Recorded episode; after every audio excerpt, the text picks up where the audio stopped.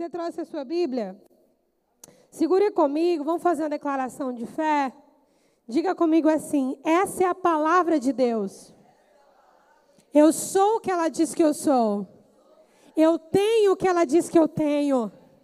Eu posso o que ela diz que eu posso.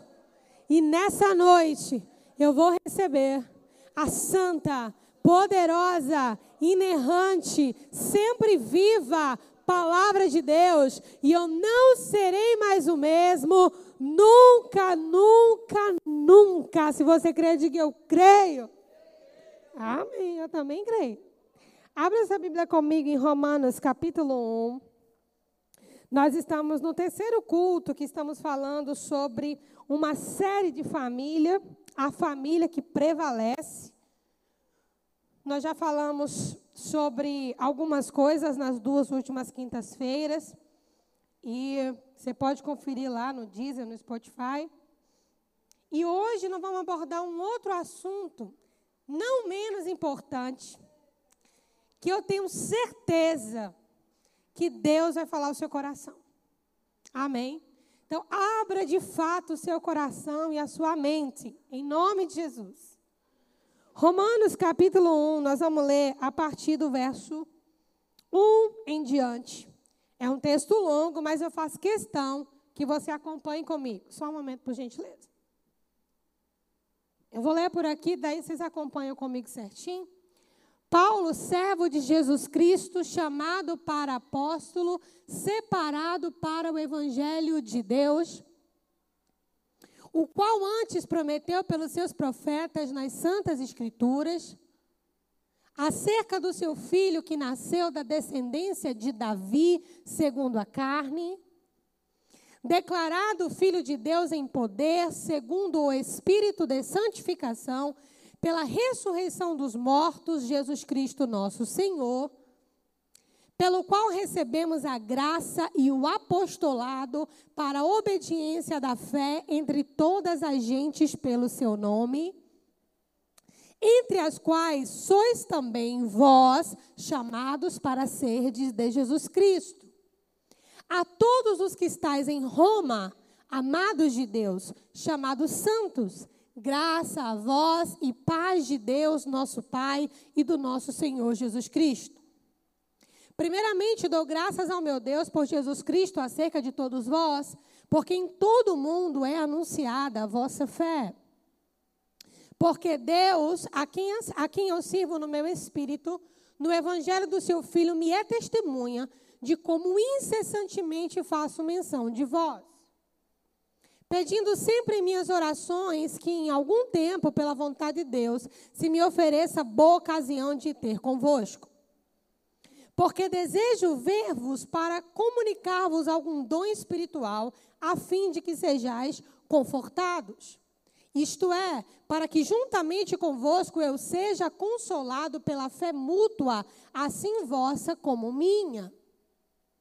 Não quero, porém, irmãos, que ignoreis que muitas vezes propus ter convosco, mas até agora tenho sido impedido, para também ter entre vós algum fruto como também entre os demais gentios. Eu sou devedor tanto a gregos como a bárbaros, tanto a sábios como a ignorantes. E assim, quanto está em mim, estou pronto para também vos anunciar o evangelho a vós que estáis em Roma. Porque não me envergonho do evangelho de Cristo. Daqui para frente, preste muita atenção em cada palavra.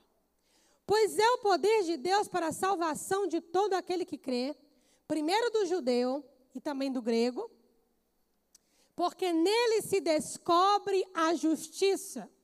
Essa palavra melhor seria se revela. A justiça de Deus de fé em fé, como está escrito, mas o justo viverá pela fé.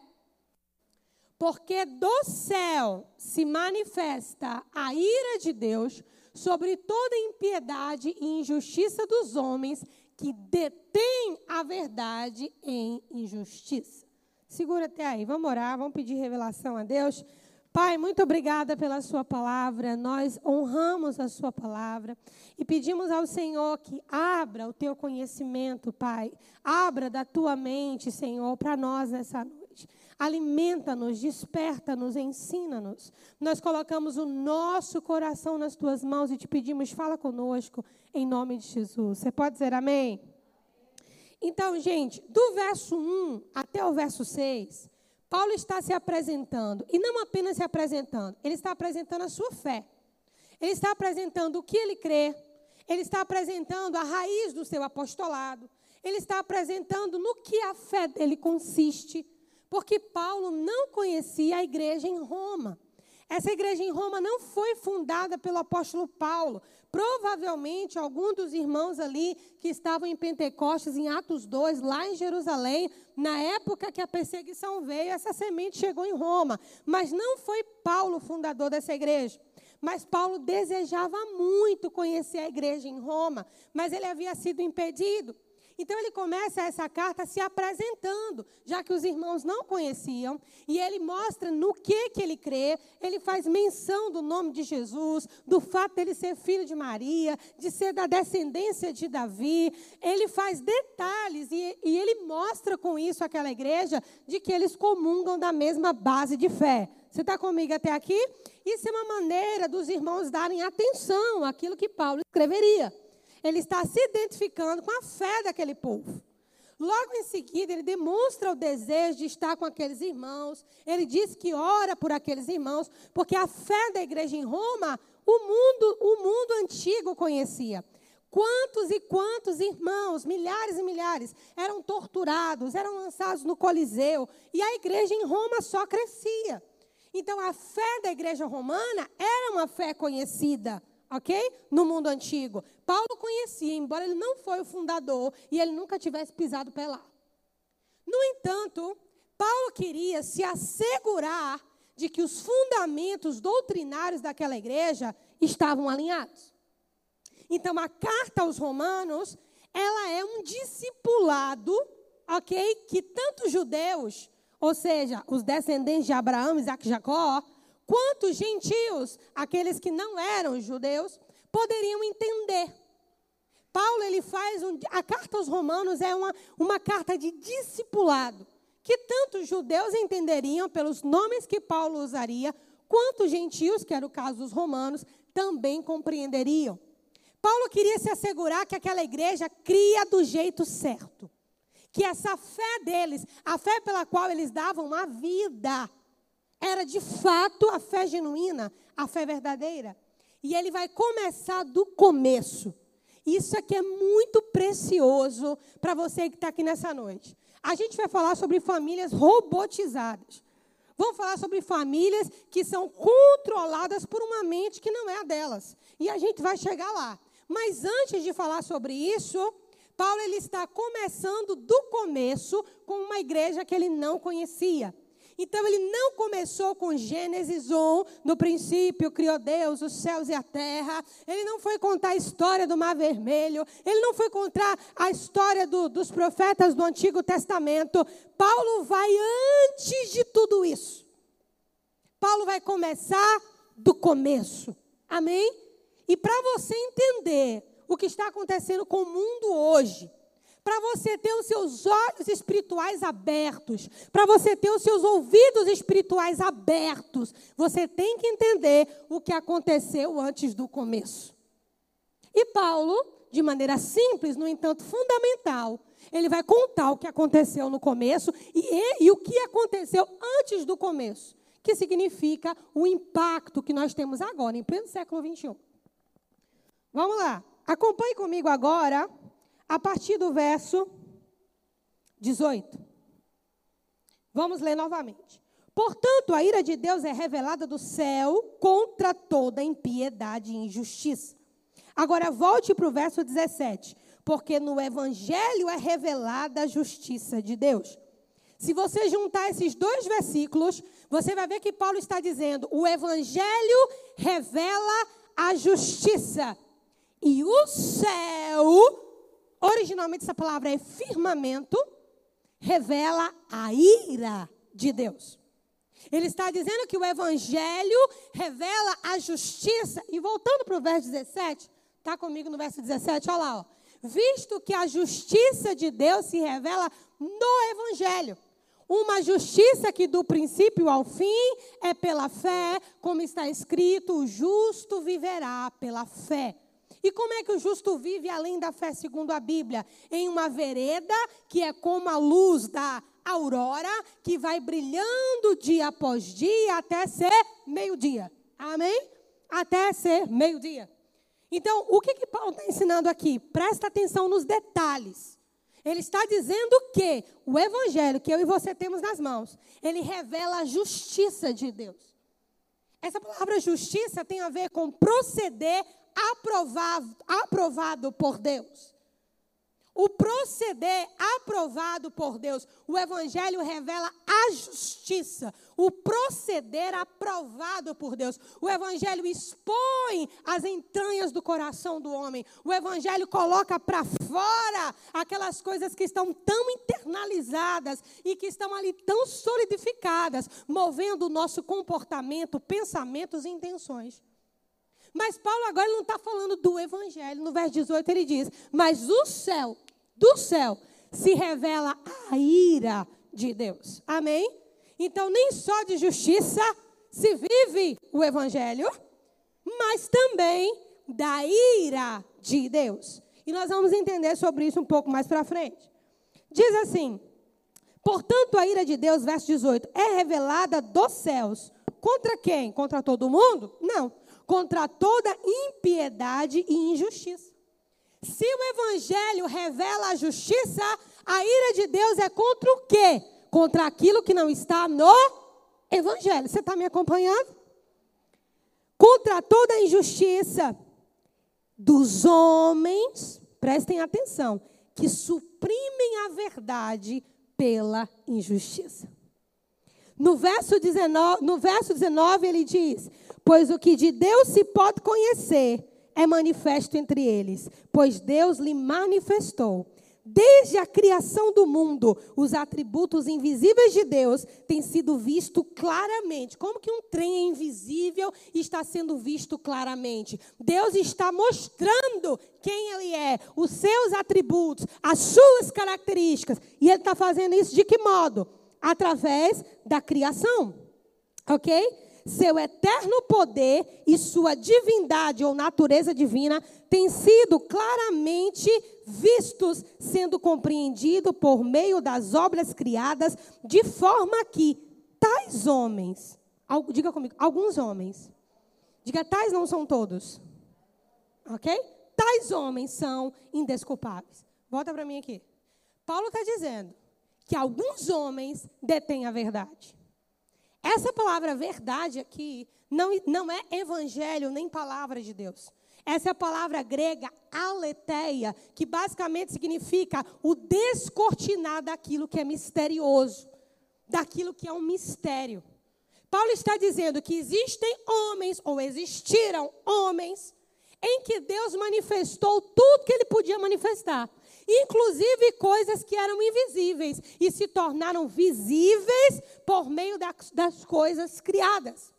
Esses homens que conhecem a verdade, detêm a verdade, seguram a verdade, escondem a verdade, guardam a verdade em troca da injustiça.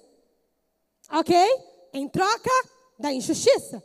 Eles guardam a verdade e eles apresentam a injustiça. Agora siga comigo aqui no verso 21. Porque tendo conhecido a Deus, não o glorificaram como Deus. Não está falando, irmão, de um grupo de pessoas que foi na igreja um dia e achou o culto máximo.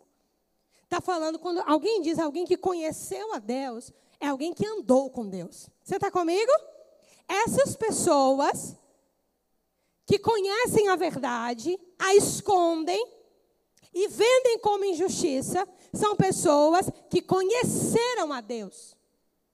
Que conhecem a Deus, mas ainda tendo conhecido nas dimensões possíveis de ser conhecida, porque ninguém pode conhecer Deus no todo. Tanto Paulo diz: aquilo que se pode manifestar Deus manifestou. Esses homens conhecem, mas ainda assim não glorificaram como Deus. E o que, que eles fizeram? Siga comigo. Não glorificaram como Deus, nem lhe renderam graças, mas os seus pensamentos tornaram-se fúteis e o coração insensato deles se obscureceu.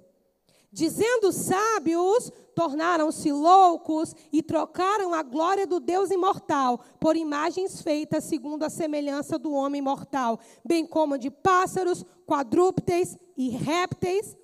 Por isso Deus os entregou, presta atenção. Aqui, ó, a impureza sexual. Pastor, o que, que uma coisa tem a ver com a outra? Porque não glorificaram a Deus como Deus? O que, que isso tem a ver com impureza sexual? O que, que isso tem a ver com Deus entregar alguém para uma impureza sexual? Alguém que conheceu a Deus, mas não glorificou como Deus. Querido, entenda uma coisa.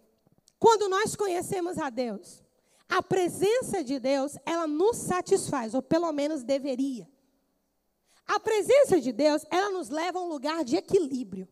Eu estava explicando isso para os meus filhos no carro hoje, 12, 10 e 8 anos. Se você for no Espiritismo, na Nova Era, no Budismo, religiões de ocultismo, eles vão falar um ensinamento para você mais ou menos assim. As almas mais baixas são aquelas controladas por vícios e compulsões. Vícios sexuais, vícios pornográficos, vícios de drogas, vícios de necessidade de aprovação, vícios de tantas coisas que, que orbitam nessa questão humana. Eles vão chamar isso de almas mais baixas ou almas inferiores. Isso é um conceito da antiguidade. Pessoas que são dominadas pelos seus próprios prazeres. Já falei para vocês, o mestre da matemática, Pitágoras, foi quem escreveu: o homem só é livre se ele domina a si mesmo. E o único livro no mundo que leva o homem a dominar a si mesmo é esse. Por uma questão de inteligência, você deveria escolher a Bíblia como fonte de fé. Então, continuando aqui, por que impureza sexual? Porque quando não há uma satisfação em Deus, o homem vira um kamikaze de necessidade de prazer em qualquer área, principalmente na área sexual. E é interessante Paulo colocar aqui impureza sexual, olha lá, ó, segundo os desejos pecaminosos do seu coração, para degradação do seu corpo entre si. Paulo não está falando, escrevendo para Manancial Church em Aracaju, dia 22 de junho de 2023. Ele está falando para a igreja do primeiro século, mais ou menos ano 40 ou 50 depois de Cristo. É, agora veja se não é a mesma coisa que estamos vivendo hoje. Segue o próximo versículo, filho, por favor. Eu sei o tema da mensagem, eu só estou criando um fundamento, ok? Trocaram a verdade de Deus pela mentira. Porque mentira é conveniente, né? Então a gente tem mentira na ciência, a gente tem mentira no judiciário, a gente tem mentira na educação, a gente tem mentira dentro da igreja, que é um dos grandes sinais assim do fim dos tempos, é quando a apostasia deixa de estar lá fora e ela começa agora dentro da própria igreja.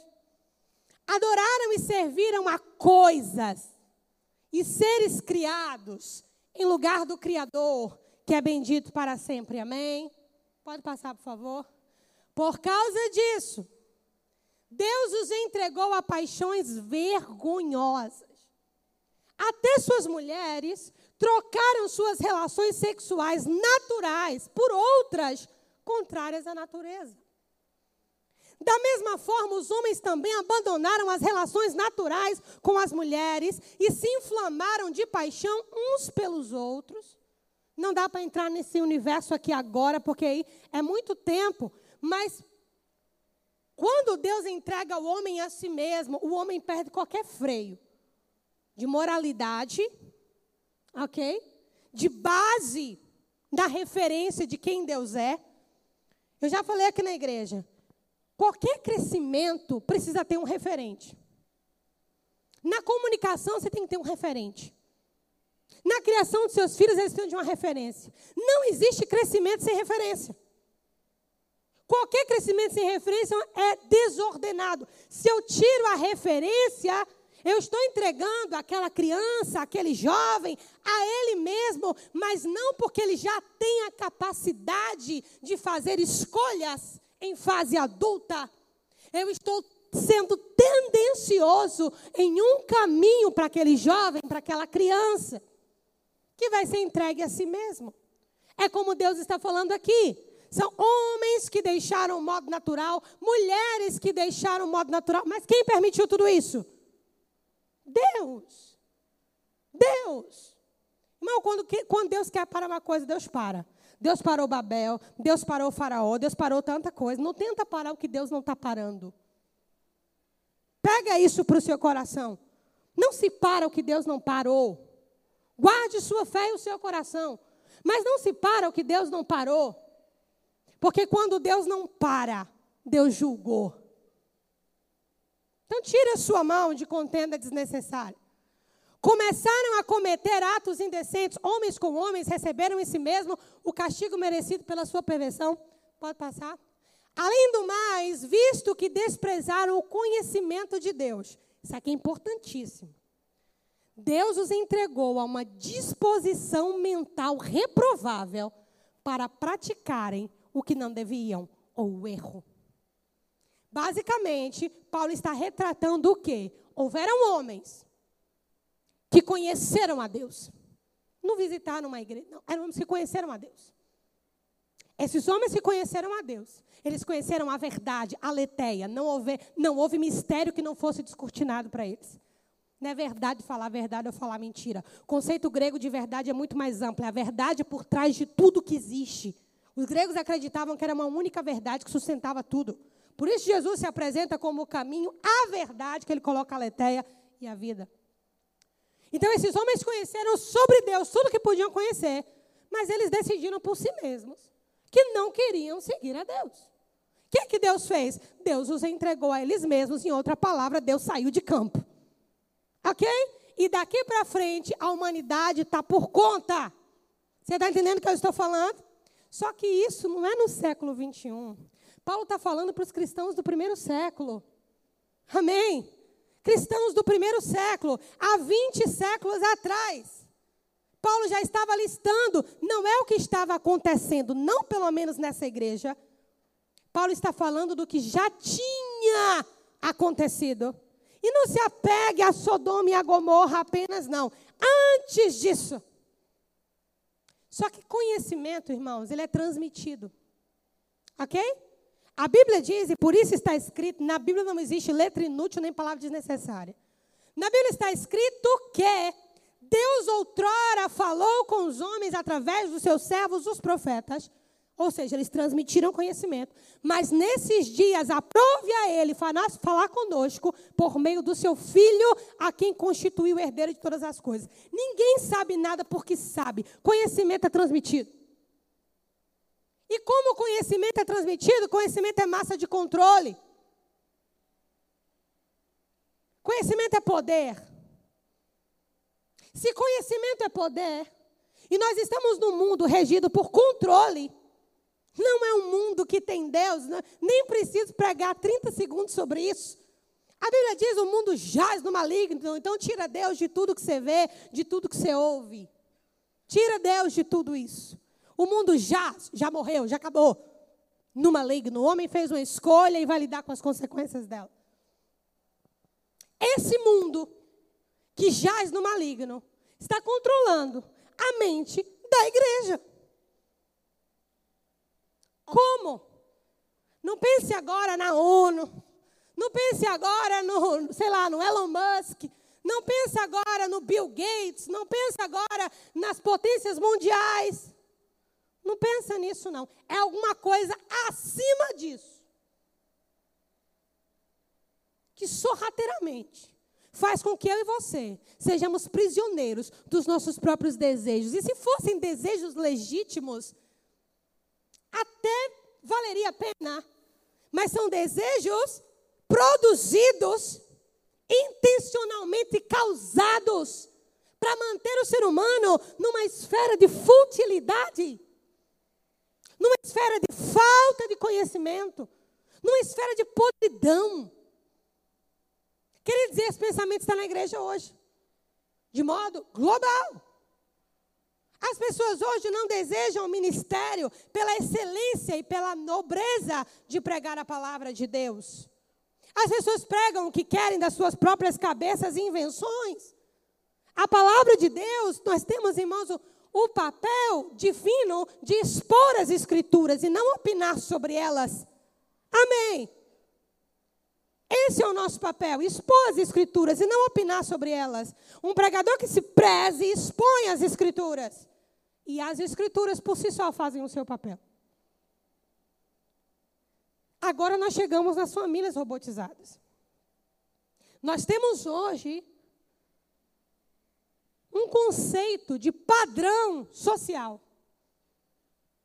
Mas quando nós vamos olhar a alma dessas pessoas, nesses padrões, essas almas estão arrasadas. Na cultura dos desejos produzidos, nós estamos no caos familiar, estamos no colapso a nível de saúde, estamos no colapso a nível de relacionamento, onde o ser humano tem se isolado cada vez mais e conversa com um amigo inteligente. Nós estamos no mundo onde aquele padrão que Deus criou como original, saudável, está sendo substituído, já foi substituído por alguém que retém o conhecimento da verdade e vende a injustiça. Você está entendendo o que eu estou falando? Então, abra os seus olhos, em nome de Jesus. Não confirmam em jornal. Se você não gosta, não tem jeito, ah, fica com o que a Bíblia diz. Se você é um pouquinho mais curioso, checa as escrituras, checa as notícias que você ouve, e não é o Google que checa isso para você. Nós precisamos aprender uma realidade. Desde antes dos dias de Paulo, já havia quem conhecesse a Deus, conhecesse a verdade, mas a escondesse. Essa palavra no grego é esconder a verdade e vender a injustiça. Vou falar de coisas ridículas agora, só para você entender o que eu estou falando. Durante muito tempo, já falei isso aqui na igreja. Durante muito tempo, qual era o padrão de uma criança saudável? Uma criança gordinha, fortinha, que tomava leitinho, farinha láctea, mucilon. Era, não era?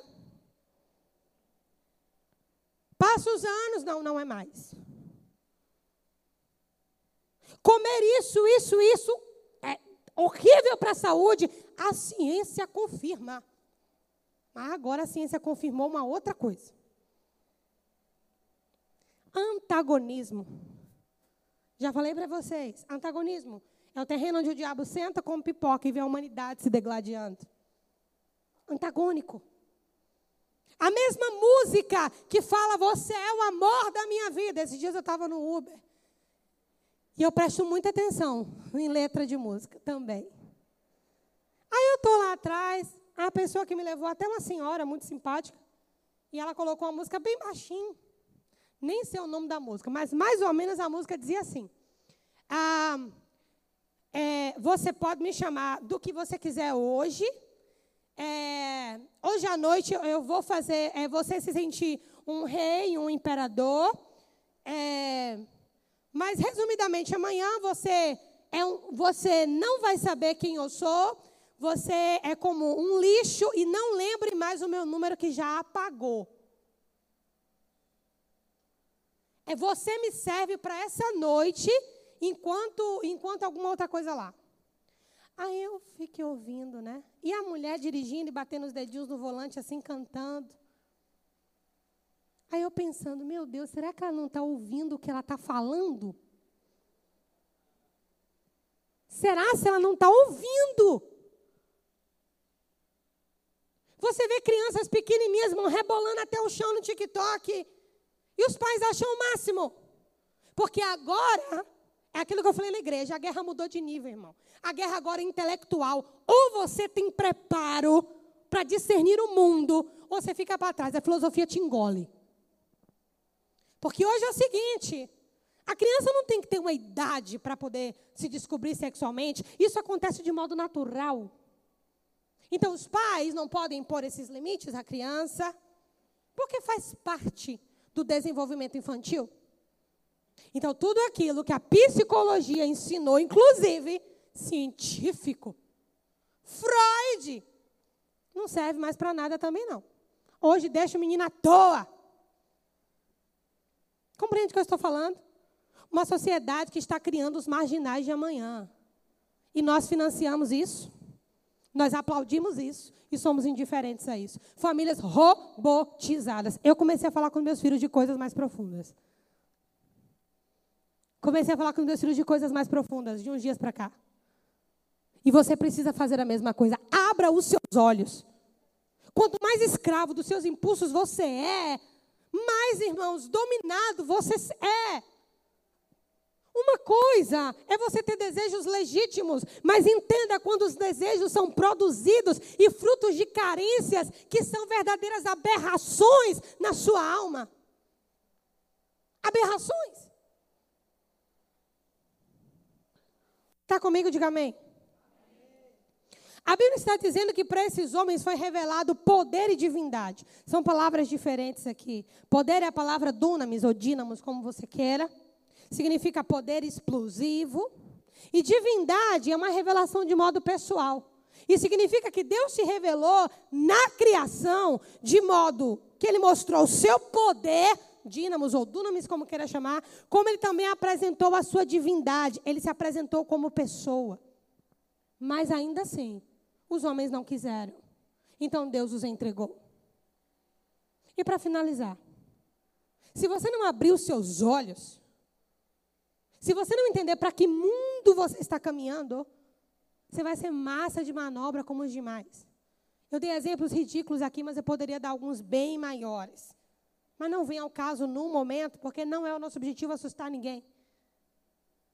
Mas abra os seus olhos e não seja escravo de si mesmo. Pitágoras escreveu isso, mas Jesus também falou. E Paulo também, não se amoldem às paixões desse mundo. Se eu vicio você nesse tablet, se eu vicio você nesse tablet, eu tenho você. Quantos tablets eu lançar? Eu tenho o seu suor enquanto você perde seus filhos, sua esposa, seu esposo. Eu tenho sua prioridade enquanto você perde a sua família. Se eu vicio você em status. Quer ver coisa, gente? Alguém carente nas redes sociais. Só falta implorar por curtidas. Ô, oh, irmão, se isso é feio para ímpio, para crente, então, é desprezível. Gente carente. Será se isso não foi pensado? Você precisar daquela aprovação alheia e seus filhos indo no mesmo caminho. Isa ontem foi falar comigo, fez um gesto com a cabeça, com o pescoço, que eu disse: desquebra a cabeça agora, conserta. Não sei onde você viu, mas não foi de mim, você me imita. Você me imita. Ela parou e me olhou assim. O que foi, mamãe? Eu digo, isso que você está ouvindo. Conserta sua cabeça e seu pescoço, bota no lugar e pega no seu cabelo direito. A maioria dos pais está curtindo, achando o máximo. Aquele comportamento ela viu em algum lugar e não foi de mim. Famílias robotizadas. Pais robotizados. Filhos robotizados. E eu espero não estar aqui amanhã para ver o que vai dar essa geração. Para terminar, vamos ler mais um versículo.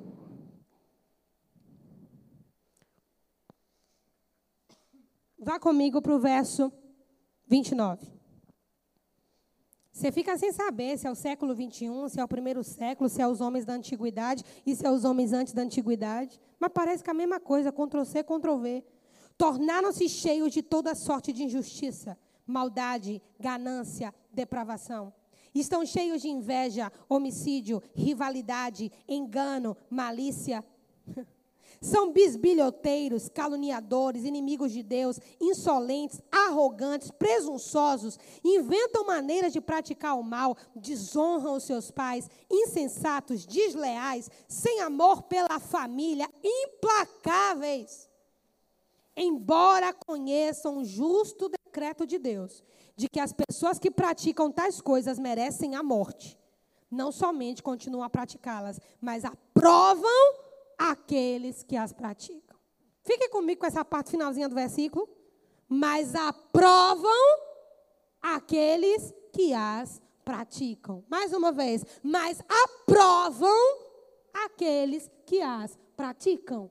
Pastor, eu não faço, mas eu, eu aprovo. Querido, se conheça. Eu sei que essa talvez não foi a mensagem que você esperava ouvir. Mas eu tenho aberto os meus olhos e me dedicado a estudar um pouquinho. E como é desesperador ver que as pessoas não veem que estão sendo usadas.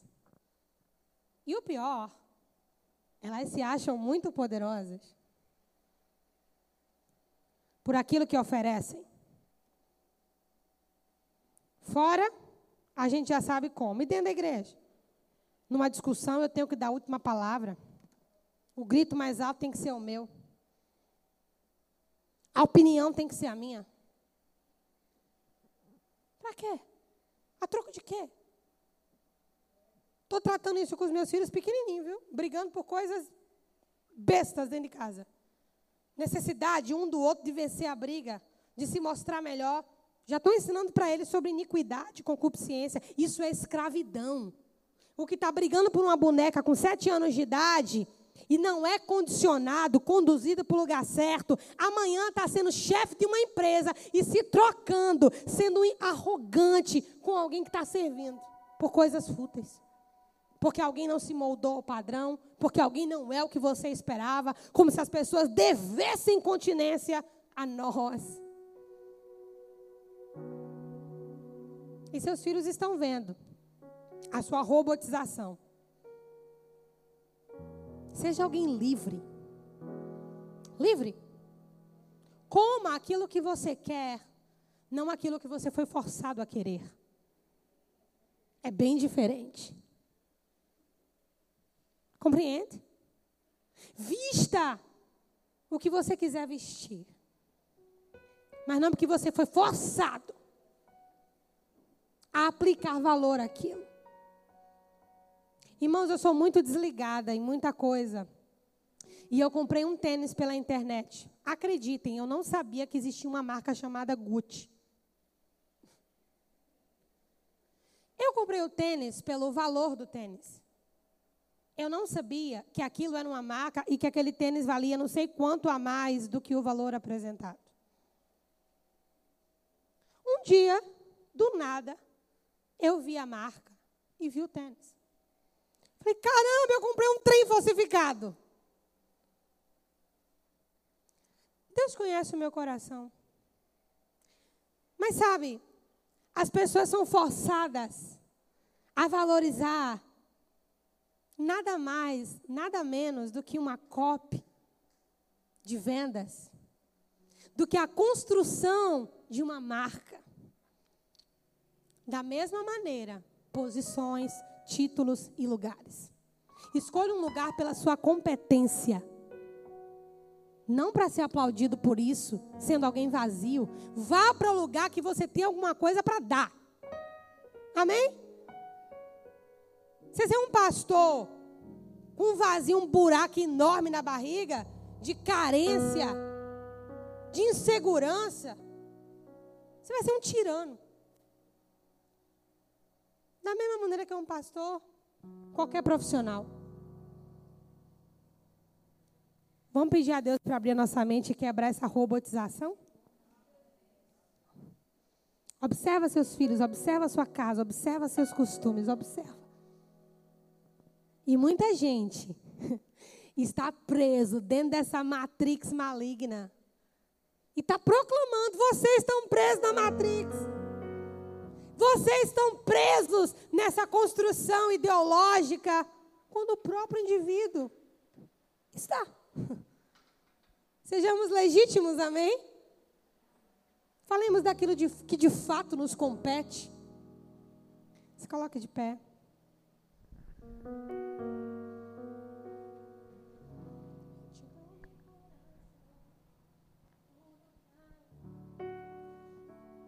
Vou cantar essa canção. E quando nós estivermos cantando, se conecte com Deus. Se conecte com o Senhor, só com Ele. Tente se desconectar de outras coisas. E, e busca conectar com o seu Criador. Feche seus olhos. Não precisa nem da velocidade da luz, irmãos. É uma questão de conexão. E vá buscando a Deus dentro de você.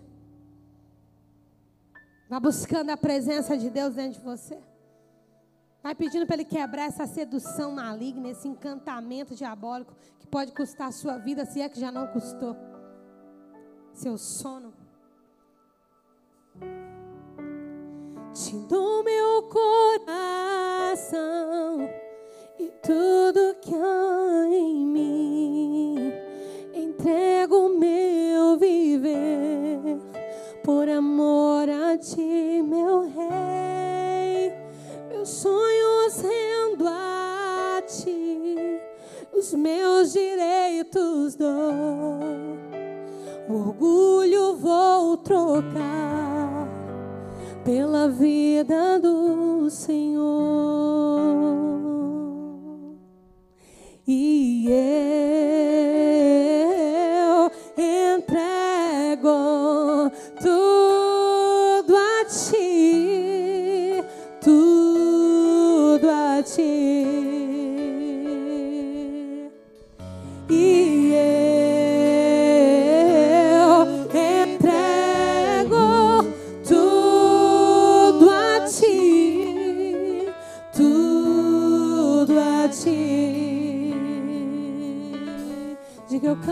canção, eu canto essa canção de entrega a ti, Jesus. E o que o mundo dá, eu deixo aos pés da cruz, por conhecer a ti, ao teu nome dar louvor, sentir tua partilhando tua dor.